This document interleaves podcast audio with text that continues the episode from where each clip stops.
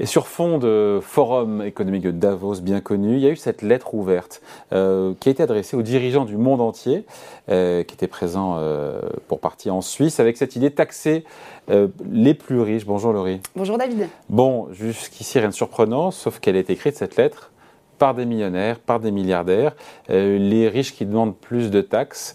Euh, voilà, ça peut surprendre de prime abord. Oui, David, incroyable mais vrai. Cette lettre ouverte relayée par l'ONG Oxfam a été publiée ce mercredi à l'occasion, vous l'avez dit, euh, du Forum économique de Davos. Elle a été signée par plus de 200 millionnaires et milliardaires qui demandent à être taxés davantage et ainsi euh, investir dans notre bien commun.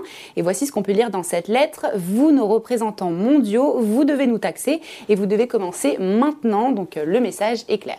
Qui sont les signataires de cette, pas pétition, mais de cette lettre eh bien, ces millionnaires et milliardaires proviennent de 13 pays différents. Parmi eux, il y a une large majorité de Britanniques et d'Américains et seulement deux Français, un homme nommé Jonathan Alama et une femme nommée Eugénie E. Son nom de famille n'a pas été précisé dans le document.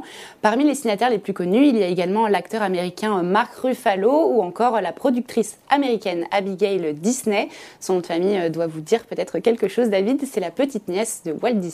Voilà. Ils ont reçu une réponse, ces 200 millionnaires et milliardaires eh bien oui, David, voici la réponse. Venez en France. Euh, ça, c'est Bruno Le Maire, ça. Exactement. voilà, vous avez, euh, voilà, vous avez trouvé. Venez en France, nous saurons vous taxer. Donc c'est la réponse de Bruno Le Maire à cette demande, donc des 200 millionnaires.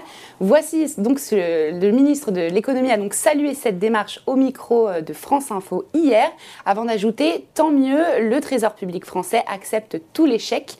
Il en a d'ailleurs profité pour rappeler la fiscalité en vigueur pour les millionnaires en France. L'impôt marginal sur le revenu est à 45% sur la dernière tranche, la CSG à 9% et la surtaxe sur les salaires à 4%. Donc les signataires seront heureux d'apprendre qu'en venant en France, ils seront parmi les plus taxés du monde. c'est ce qu'a dit le ministre de l'économie euh, hier sur France Info. C'est pas la première fois que les, euh, les riches, les millionnaires, les milliardaires euh, réclament euh, cette taxation plus élevée des, grandes fortunes Eh bien non, David. Le message Taxez-nous avait été lancé en janvier 2022, déjà presque jour pour jour il y a un an, également à l'occasion euh, du Forum Davos. Souvenez-vous, euh, plus de 100 millionnaires et milliardaires de 9 pays avaient déjà signé donc, cette lettre de l'association patriotique Millionnaires intitulée In Tax We Trust. À ce moment-là, aucun Français n'avait rejoint le mouvement.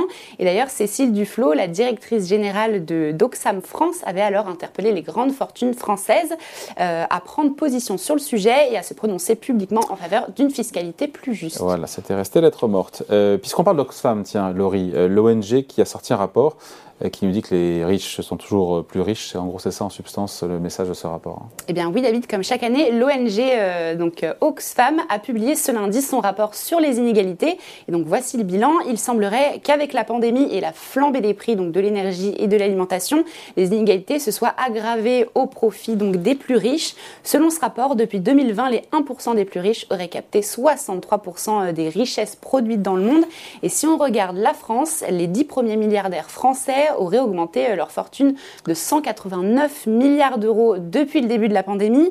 Et d'ailleurs, euh, l'ONG affirme que la taxation des milliardaires français à hauteur de 2% permettrait de financer le déficit attendu des retraites. Et ben voilà, tout ça serait réglé. Ça serait formidable. Qu'est-ce qu'elle propose, euh, l'ONG, dans son rapport Eh bien, afin de, réduire les inégalités, l'ONG milite pour diviser par deux le nombre de milliardaires d'ici 2030 et même d'arriver à une abolition sur le long terme. Parmi les mesures proposées, euh, dans ce rapport. Il y a notamment un impôt exceptionnel sur la fortune, une taxe sur les dividendes et une hausse de l'imposition sur les revenus du travail et du capital. Si on, euh, on en croit l'ONG, un impôt sur la fortune de 5% sur les milliardaires du monde entier permettrait de collecter chaque année 1700 milliards d'euros. Et attention, cela permettrait de sortir 2 euh, milliards de personnes de la pauvreté et financer un plan mondial d'éradication de la faim.